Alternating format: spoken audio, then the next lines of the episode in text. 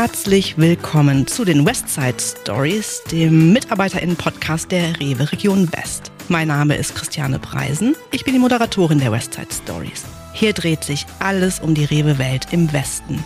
Jede zweite Woche treffe ich Menschen, die für oder mit Rewe arbeiten.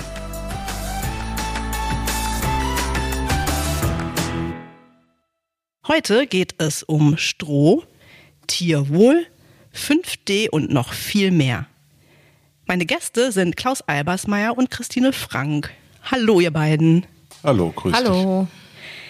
Sag doch mal, Klaus, ich habe dich ja gerade namentlich schon vorgestellt, aber wer bist du eigentlich?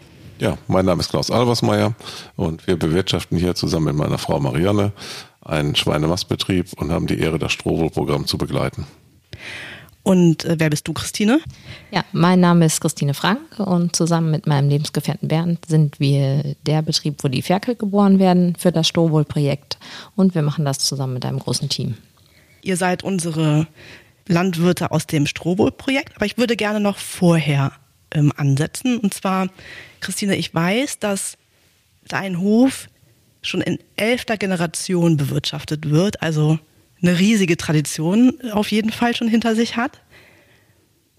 Ich weiß aber auch, dass ihr vor ein paar Jahren schon mal so kurz vor der Aufgabe standet. Also ihr wolltet quasi alles hinschmeißen. Warum war das so? Wir standen damals an dem Punkt, dass es entweder hieß, weiter wachsen oder zu der Größe, die wir hatten, nicht mehr wirtschaftlich arbeiten zu können.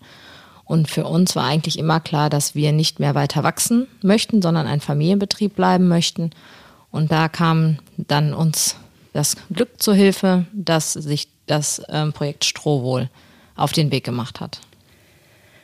Und bei euch, ähm, Klaus, bei, bei dir und deiner Frau war es ganz ähnlich. Also ihr hattet auch so einen Moment, wo ihr überlegt habt, wie machen wir eigentlich weiter, wenn ich das richtig im Kopf habe. Vielleicht kannst du das auch mal kurz beschreiben. Wie war das bei euch? Bei uns war es halt so, dass wir ähm, ganz konventionell und normal unsere Arbeit getan haben, aber dann mit der Diskussion, die draußen geführt wird, uns schon Gedanken gemacht haben, wie soll es weitergehen. Und ähm, da gab es ein Gutachten, welches die Bundesregierung in Auftrag gegeben hatte, der dann unserer Art der Tierhaltung nicht mehr eine Zukunftsfähigkeit attestiert worden ist. Und ähm, das macht dann schon nachdenklich und da haben wir uns überlegt, was können wir da tun. Äh, genau, ein Punkt in dieser ganzen Geschichte habt ihr den Rewe kennengelernt. Wie war das eigentlich? Also wie, wie seid ihr dazu gekommen? Ja, im Vorfeld haben wir die Rewe kennengelernt durch äh, das sogenannte Ringelschwanz-Projekt. Das war äh, ein Projekt, wo die Rewe sich finanziell beteiligt hat, um letztendlich auszuprobieren, ob äh, die Haltungsform, so wie wir es gelernt haben, möglich ist, ähm, mit heilen Ringelschwänzen, unkopierten Schwänzen umzugehen. Und das war also schon ein Projekt, was äh, schwierig war und wo die Rewe dann auch später gesagt hat, also nur mit dem Ringelschwanz alleine als Erfolgskriterium ähm, ist das auch nicht ausreichend. Also ihr kanntet Rewe schon durch das Ringelschwanz-Projekt, an dem ihr teilgenommen hattet. Wie aber ist es dann zu Strohwohl gekommen? Im Grunde genommen am Ende der Projektphase dass wir letztendlich dann gesehen haben, dass äh, die Rewe ein großes Anforderungsprofil hatte, dass allein der Ringenschwanz nicht reichte und dass dazu auch ein Ferkelerzeuger dazu gehört, damit man das durchgreifend machen kann. Und da waren wir schon auf der Spur, dass wir Christine ja im Vorfeld auch schon kennengelernt haben, weil sie kommt ja auch aus der Nachbarschaft. Und dann war so der erste Pfad gelegt. Jetzt haben wir schon so viel über Strohwohl gesprochen und wollen uns natürlich auch einmal ganz genau anschauen, was Strohwohl eigentlich ist. Das erste habt ihr beide ja schon gesagt und wie der Name auch schon sagt, die Tiere stehen komplett auf Stroh, aber es gibt noch viele, viele weitere Kriterien.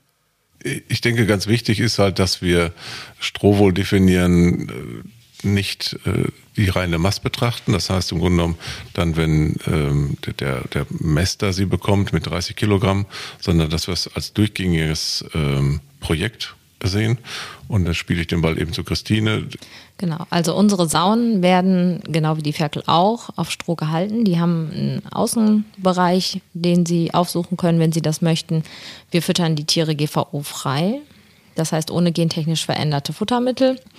Wir kaufen die Futtermittel, die wir zukaufen müssen, regional ein von benachbarten Betrieben und wir bieten unseren Tieren doppelt so viel Platz wie gesetzlich vorgeschrieben, sodass sie mehr als genug Möglichkeiten haben, sich aufzuhalten. Und die Tiere können sich sogar aussuchen, wann sie raus oder reingehen wollen. Wie ist das denn eigentlich so? Also ist ein Schwein lieber draußen oder drinnen oder ist es total unterschiedlich? Was beobachtet ihr da über den Tag?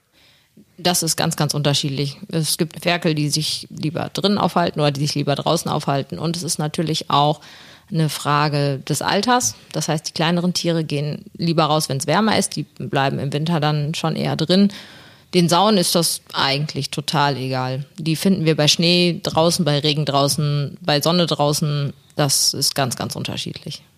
Ich habe auch gehört, dass ein Schweinchen sogar einen Sonnenbrand bekommen kann, wenn es zu lange in der Sonne liegt. Stimmt das eigentlich? Ja, das ist durchaus auch möglich und äh, nochmal ergänzend, also im Grunde genommen hat das auch vielleicht mit der Jahreszeit was zu tun, aber das kann man nicht fest ausmachen. Man kann nicht sagen, dann sind sie draußen, bei dem, mit dem Verhältnis sind sie nicht draußen. Und wenn dann halt äh, die Jahreszeit mit den hohen Sonneneinstrahlungen kommt, dann ist es eher so die ersten Wochen mit dem Sonnenschein Sonnenbrand gefährdet. Danach ist es ihnen einfach zu warm, dann legen sie sich freiwillig raus. Dadurch kann es durchaus mal passieren, dass es einen Sonnenbrand gibt. Aber dann, wenn wir die Ferkel bekommen von Christine vom Betrieb, so dass wir dann letztendlich ähm, nun einen kurzen Transportweg haben. Wir sind Luftlinie zwei Kilometer entfernt.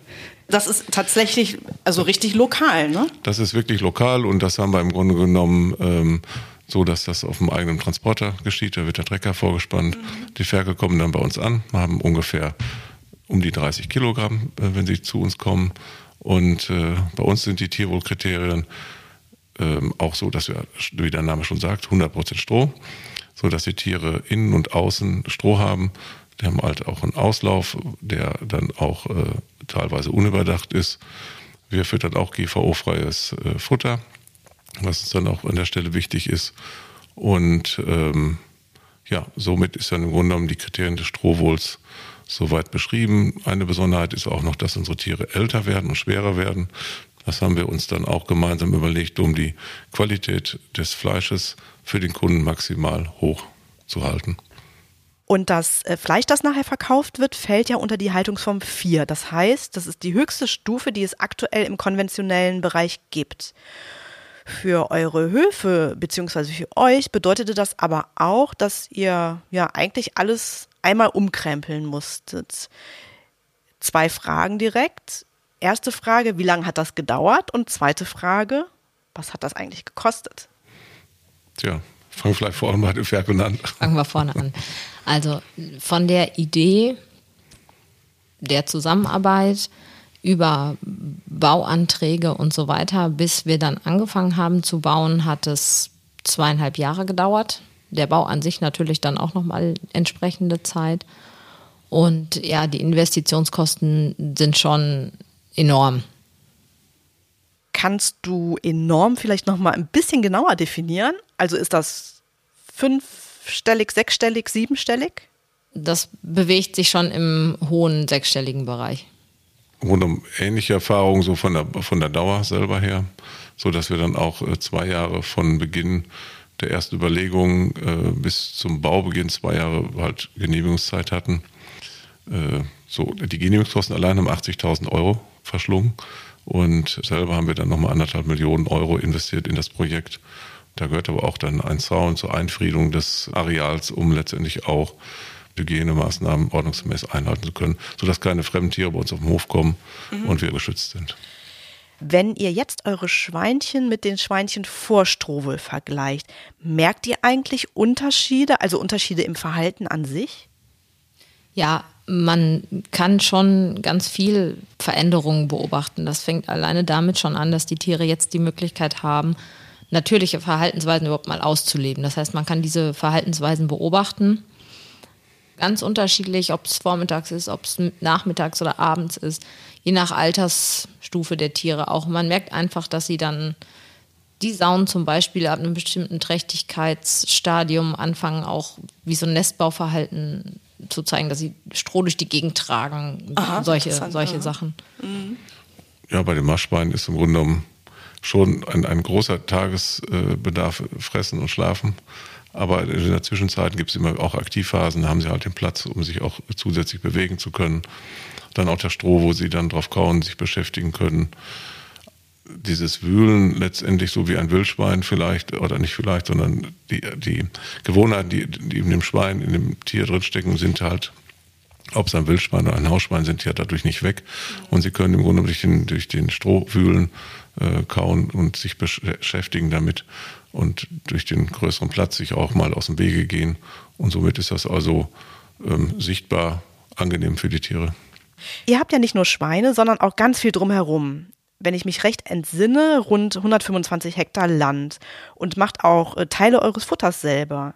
Ja, wir als Bester, wir haben insgesamt 125 Hektar, 100 Hektar Ackerbau und ähm, da die Maschweine selber ja deutlich mehr fressen wie so ein kleines Ferkel, reicht das für uns ungefähr für 30 Prozent selber aus. Haben aber schon seit vielen Jahren mit unseren umliegenden Nachbarn ein gutes Miteinander, so dass sie in der Ernte uns Getreide bringen und das, was wir nicht selber lagern können, übers Jahr uns auch dann äh, bringen, dass wir dann äh, als Eiweißkomponente wir Rapschrot haben, aus 20 Kilometer entfernt in Hamm ist so ein, ein, ein, eine Ölmühle, so wir dann den Rapschrot herkriegen und ähm, somit also auch alles sehr nah und regional. Und ihr habt auch noch Ackerbau dabei, oder Christine? Ja, wir haben auch noch Ackerbau dabei. Wir bauen auch die Getreidesorten selber an, die wir an unsere Sauen verfüttern. Aber auch bei uns reicht das nicht hundertprozentig aus. Und es ist eben so wie bei Klaus und Marianne auch so, dass wir in der Nachbarschaft Landwirte haben, wo wir dann, wenn wir Bedarf haben, übers Jahr von dort aus dann zu kaufen. Ihr seid ja beide total offen. Also ihr lebt Strohwohl mit Haut und Haaren sozusagen und zeigt auch gerne interessierten Menschen euren Hofalltag seid auch ganz, ganz viel auf landwirtschaftlichen oder öffentlichen Veranstaltungen. Jetzt ist es aber so, dass manche eurer LandwirtskollegInnen nicht unbedingt nur sagen, boah, finde ich toll, was die da machen, sondern manchmal auch das ganz kritisch beäugen oder sagen, ach, das mit dem Stroh, das ist ja nur PR. Wie geht ihr damit um?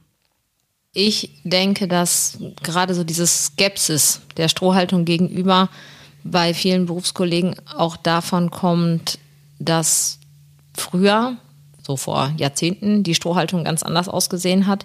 Wir haben ja jetzt ganz andere technische Möglichkeiten, auch die Arbeit mit dem Stroh ähm, hintereinander zu kriegen. Und was ich denke, was aber der Hauptgrund ist, weswegen viele Berufskollegen das skeptisch sehen, ist, dass wir mit der Rewe West das Glück hatten, einen guten Partner zu finden.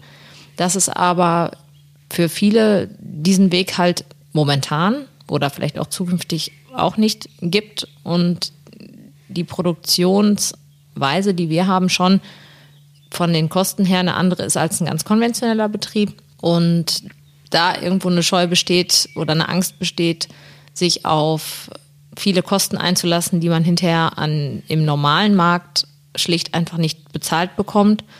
Und viele Angst haben, dass es gefordert wird, dass alle Ställe demnächst so aussehen müssen, aber es sich nicht so entwickelt, dass auch der Preis dafür bezahlt wird, der dafür notwendig ist. Und ähm, wir legen dann auch immer großen Wert darauf, auch das zu erwähnen, dass wir also da äh, privilegiert sind, dass wir im Grunde genommen durch unsere Lage und wir gerade am richtigen Zeit zum richtigen Ort die richtige Idee haben verwirklichen können, dass aber auch viele unserer Berufskollegen einen tollen Job machen. Wir fühlen uns ja jetzt nicht als die besseren Bauern, weil wir halt Stroh haben, sondern ähm, wir wissen das wohl auch zu schätzen, dass wir da äh, diesbezüglich auch Glück gehabt haben. Wir haben es natürlich auch ein bisschen herausgefordert, aber viele Berufskollegen machen auch einen tollen Job und, und können die Geschichte so nicht erzählen. Das, was wir auch noch machen, das ist ja dann auch äh, so in Generationen denken, das nachhaltige Blühstreifen, Vogelschutzgebiete, die wir dann auch noch pflegen. Äh, das machen auch viele Berufskollegen, haben aber an der Stelle nicht die Möglichkeit, das so zu erzählen. Und das versuchen wir immer mit einzuflechten, dass wir letztendlich ähm, ja, das Glück haben, das so zu tun und viele Berufskollegen auch einen guten Job machen. Ihr benötigt ja für euer Produkt einen bestimmten Preis, damit ihr weiter agieren könnt. Also für uns rechnet das insofern, dass wir ähm, die Möglichkeit gehabt haben, einmal auszurechnen, was kostet das jetzt überhaupt mehr, der Mehraufwand, was alles bei, bei Christine fällt an Mehrkosten an, was fällt bei uns an Mehrkosten an. Die konnten wir beziffern und dann haben wir gesagt, wir brauchen auch einen Durchschnittspreis der letzten Jahre. Der war so, dass man also keine großen Sprünge machen konnte, aber man konnte davon leben. Und wir haben jetzt diese hohen Investitionen gehabt und deswegen haben wir gesagt, wir brauchen den Mindestpreis wenn der Markt nach unten geht, zumindest um jetzt mit hohen Investitionen nicht irgendwie ein Risiko einzugehen, dass wir dann halt in Insolvenz oder sowas geraten könnten. Und ähm, das war dann halt schon mal ein wichtiger Pfeiler und äh, ein Fünfjahresvertrag, dass wir dann auch äh, eine Absatzsicherheit hatten, weil das so ist, dass wenn das nicht so gut angekommen wäre bei der Rewe, so wie es im Moment ja ist, ähm, wir natürlich von jetzt auf gleich bei Vertragsende ähm, nicht mehr konkurrenzfähig wären mit unseren hohen Kosten. Deswegen brauchten wir da Absicherung für eine längere Laufzeit und damit einen Mindestpreis, um die Investitionen äh, stemmen zu können. Das heißt, Christine, du hast die Sicherheit, dass alle deine Ferkel zu Albersmeyers gehen und ihr, Klaus, habt die Sicherheit, dass alle eure Tiere zu Rewe gehen. Genau, so ist das Konstrukt aufgebaut, dass alle Tiere, die bei uns geboren werden, wir an äh, Klaus liefern. Wir versuchen immer 450 Ferkel pro Gruppe an Klaus und Marianne zu liefern. Das hängt natürlich auch immer so ein bisschen, das sind Tiere, die bekommen jetzt nicht immer die gleiche Anzahl an abgezählten Ferkeln, wenn die Geburten stattfinden, sodass wir halt irgendwo immer auch schwankende Gruppengrößen haben. Mal 30, 40 mehr, mal 20, 30 weniger. Das ist immer unterschiedlich. Springen wir jetzt einmal in den Markt. Merke ich eigentlich als Kundin einen Unterschied, dass es Strohwohlfleisch ist? Das war etwas, wo wir von vornherein auch drüber nachgedacht haben wo liegt letztendlich der Mehrwert für, für den Kunden? Ähm, dass es nicht nur die Geschichte ist, die ist wichtig, dass wir im Grunde genommen das Strohwohl ernst meinen und durchgängig vom Ferkelerzeuger über den Mester, auch die Kreisläufe und die kurzen Transportwege, dass das alles wichtig ist. Aber das sind erstmal Sachen, die das, die Fleischqualität erstmal so noch nicht beeinflussen. Dass wir dann gesagt haben, die Haltungsform, ja, das beeinflusst das, aber auch das Älterwerden der Tiere. Äh, dadurch, dass das Fleisch reifer ist, äh, haben wir, denke ich, schon an der Theke ein Unterscheidungsmerkmal. Die Teilstücke sind etwas größer, sind auch marmorierter, weil die Tiere halt älter sind und halt durch den Außenklimareiz diesbezüglich ähm, etwas fetter sind und somit denke ich schon auch schon an der Fleischtheke ein optischer Unterschied und somit glaube ich äh, auch, auch aufgrund der Rückmeldung aus den Märkten und auch, auch von Kunden, die ja schon mal angerufen haben, dass wir da ein sehr gutes Produkt haben, was auch draußen wirklich bestens ankommt. Ja, genau, das ist ja auch dieser intramuskuläre Fettanteil, also der höher ist bei den Tieren, wodurch auch weniger Fleischsaft zum Beispiel austritt beim Braten. so sind so? die Rückmeldungen, dass im Grunde genommen, denke ich, ähm, liegt auch daran, ja, was ich gerade sagte, aber auch wir versuchen dann am Ende, wenn die Tiere dann halt äh, dann auch geschlachtet werden müssen, dass wir dann äh, beim Verkaufen auch darauf achten, wir sortieren die schon einen Tag vorher aus, dass wieder Ruhe einkommt in die Herde. Die werden dann ja auch gekennzeichnet, dass es dann auch garantiert ist, dass die Tiere auch von unserem Hof kommen. Das geschieht schon alles einen Tag vorher. Dass an dem Tag, wo sie verladen werden, haben sie auch nochmal extra viel Platz und das geschieht mit viel Ruhe. Und der Transport ist auch nur 20 Minuten bis zum Schlachthof. Das sind also auch kurze Entfernungen. Dort bekommen sie auch wieder eine Ruhezeit, so dass wir dann halt äh, alles dafür tun, dass die Tiere, die hier halt in Ruhe groß geworden sind, nicht am Ende noch Stress bekommen und äh, dann eventuell ein Qualitätsmangel auftreten könnte. Wir bleiben mal im Markt bzw. an der Servicetheke. Was sollten unsere Mitarbeitenden den KundInnen erzählen können zum Thema Strohwohl? Ich denke, der Hauptpunkt ist wirklich die Haltungsform, dass die Tiere auf Stroh gehalten werden und den entsprechenden Platz zur Verfügung haben dass sie älter werden. Den Kunden selber vor Ort muss dann klar werden, dass das Produkt, was sie kaufen, besonders ist, dass es viele Kriterien erfüllt, die man aus der Landwirtschaft erwartet und dass das halt dann auch dementsprechend Geld kostet und dass sie es einfach mal probieren sollten. Heute stehen ja vielleicht noch vor der Entscheidung, es zu kaufen. Mhm. Es sind, liegen Flyer aus, es liegen Prospekte aus, man kann im Internet schauen. Wir stehen ja mit unserem Namen. Es ist transparent bis hin zur Einladung, dass Sie uns auch besuchen können. Und ähm, dass wir dann hoffen, dass der Geschmack sie dann spätestens dann auch überzeugt und abholt. Ein Thema, was ja kürzlich auch nochmal in der Presse war, ist 5D. Das bedeutet, dass Geburt, Aufzucht, Mast, Schlachtung und Verarbeitung in Deutschland stattfindet. Strohwohl ist aber noch viel mehr. Denn es findet nicht nur in Deutschland statt, sondern quasi um die Ecke. Eure beiden Höfe sind nur zwei Kilometer Luftlinie voneinander entfernt und zum Schlachthof sind es auch nur 30 Kilometer. Und was dann noch dazu kommt, sind ja die ganzen Tierwohlkriterien, die wir zu Anfang schon mal aufgezählt hatten. Also doppelt so viel Platz wie gesetzlich vorgeschrieben, Die Tiere leben auf Stroh. Es gibt Außenklimareize, also 24 Stunden, sieben Tage die Woche, 365 Tage im Jahr haben die Schweinchen die Möglichkeit raus und rein zu gehen und zu tun, worauf sie Lust haben. Also sie können wühlen, ihren Interessen nachgehen, fressen, schlafen, spielen. Sie haben noch ihren Ringelschwanz. Sie bekommen kein Reserveantibiotika, nur GVO-freies Futter und Kastration ist auch nur mit Betäubung. Ja, ich denke, 5x-D ist halt äh, schon wichtig, mhm. auch für unsere Berufskollegen so generell, dass man sagen muss, 5x-D äh, ist etwas, wo äh, man in Zukunft an der Frischverstecke so als Mindeststandard ähm, Wert drauf legen sollte, damit man auch die heimische Landwirtschaft unterstützt, weil da weiß man, was für Kriterien letztendlich gefordert sind, auch mit der Haltungskennzeichnung. Da weiß man, äh, was man möchte und jeder kann dann selber entscheiden, wie viel eben dann quasi die Themen, die wir noch mit ähm, aufs Tableau gehoben haben, wie wichtig einem das ist, die Regionalität, die kurzen Wege, äh, die ganzen Tierwohlaspekte, die letztendlich bei 5x-D noch nicht automatisch in der, in der Fülle erfüllt sind. Und da muss das jeder für sich entscheiden. Und ähm, ja, da ist der Verbraucher aufgerufen, sich erstmal auch damit zu, zu informieren, um sich da ein gutes Bild zu machen, was kriege ich hier geboten und dann hoffen wir, dass wir mit unserem Produkt natürlich dann im Geschmack nochmal richtig äh, punkten können. Welche Pläne habt ihr denn noch für Strohwohl? Ja, unsere Pläne für die Zukunft sind noch mehr mit unseren Tieren zu lernen, ihnen die Lebensmöglichkeit zu geben, dass sie ihre Verhaltensweisen ausleben können, dass sie zufriedener werden. Und gerade unsere Sauen leben ja nicht nur ein paar Monate bei uns, sondern mehrere Jahre. Und wir möchten, dass sie möglichst lange bei uns leben und dafür muss es ihnen gut gehen und das ist eigentlich das Ziel, denn auch nur dann können sie gesunde Ferkel zur Welt bringen, die dann zu gesunden Mastspeinen heranwachsen und hinterher dann, denke ich, auch alles Auswirkungen hat ähm, auf das Stück Fleisch, was auf unseren Tellern liegt. Und welche Pläne habt ihr, Klaus? Ja, der Plan selber ist erstmal, dass wir ähm, ja das, was wir jetzt jetzt machen, festigen in den Abläufen und äh, versuchen hier Tag für Tag unseren Job gut zu machen. Und darüber hinaus äh, machen wir uns Gedanken, was sind denn so vielleicht noch zukünftige Themen, die auf uns Tierhalter überhaupt äh, auf die Landschaft zukommen. Klimawandel ist äh, dort zu nennen. Wie, wie ist unser CO2-Fußabdruck? Wie können wir ihn beeinflussen? Und ähm, was ist auch vielleicht dann auf dem Ackerbau unsere Herausforderung, gegebenenfalls äh, mit Humusaufbau und CO2-Speichern, ähm, dass wir das als Betrieb im Ganzen mal einmal unter die Lupe nehmen. Das ist etwas Spannendes, wo wir dann in den nächsten Jahren unsere, unsere Tätigkeit auch ein bisschen erweitern wollen. Das Strohwohlfleisch gibt es ja mittlerweile in rund 100 Märkten der Region West und gestartet sind wir mit knapp 20.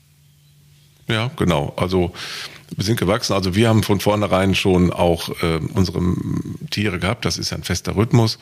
Aber das war das Bemerkenswerte auch nochmal, dass man gesagt hat, nein, wir starten nicht sofort auch mit den Märkten, mit den maximalen Märkten, sondern wir starten erstmal, um auch zu lernen, ähm, wie, wie die Zusammenhänge sind, wie die Lieferketten sind, um das dann ganz behutsam aufzubauen, so dass man das nicht Märkten überstülpt, sondern dass dann eine gewisse Begehrlichkeit dann auch kommt, dass die Märkte sich melden, der spricht sich rum.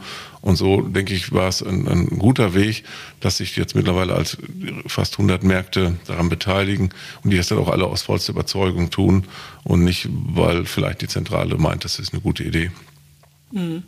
Genau, das, das ist auch etwas, was ich im Gesamten an dem Projekt einfach wunderbar finde, ist, dass es das Handwerk auf allen Ebenen wieder hervorholt. Das heißt, das fängt bei uns im Endeffekt an äh, in der Landwirtschaft, aber es geht über die Verkäufer an der Theke, über den Metzger, der das halbe Schwein grob vorzerlegt, ja auch so verarbeiten muss, dass er es an seinen Kunden bringt, die Verkäuferinnen an der Theke, die das Ganze an den Kunden bringen und das am Anfang ja im Grunde auch aktiv.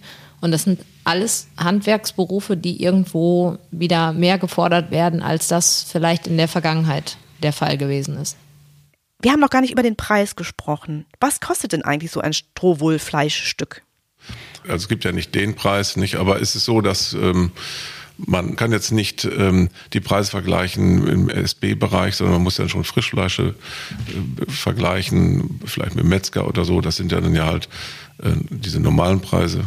Wenn man weiß, dass 60 Prozent äh, des Fleisches in Aktion verkauft wird, muss man halt bei dem Preis immer ein bisschen schauen, welchen nimmt man dann.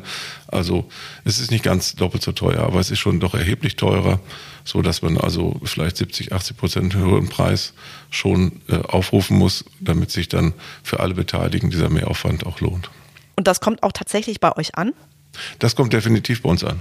Ja, definitiv. Ja, es ist so, dass wir als Mester den, den Preis ausbezahlt bekommen, den, hohen, den höheren Preis und auch die Prämien, die sammeln wir sozusagen ein. Aber in dem Moment, wo wir die, das Ferkel einkaufen, geben wir letztendlich dann unsere Prämien, die den, den Bereich der Ferkel betreffen, mit dem Ferkelpreis weiter. Und somit ist das dann rund. Und wenn wir irgendwas zu besprechen haben, sitzen wir eigentlich auch immer zusammen, so wie wir jetzt auch hier zusammensitzen und den Podcast machen. Habt ihr einen Wunsch oder Wünsche für die Zukunft? ähm, ja, weiter so.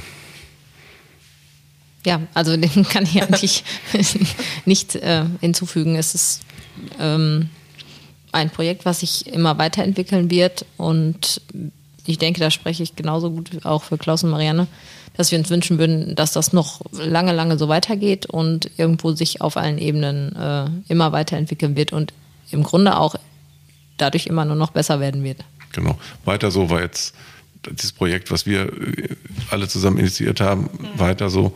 Aber dann aber auch für unsere Berufskollegen, ähm, dass sich dort Perspektiven entwickeln mit der Tierhaltungskennzeichnung, äh, die letztendlich vom Bund ins Leben gerufen worden ist oder letztendlich vom Handel, die Haltungsstufen 1 bis 4.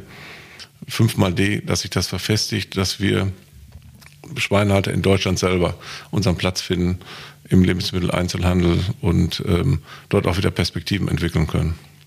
Herzlichen Dank euch beiden, ja, dass ihr euch die Zeit gerne. genommen habt und äh, ich hier bei euch sein durfte, euch die vielen Fragen stellen durfte.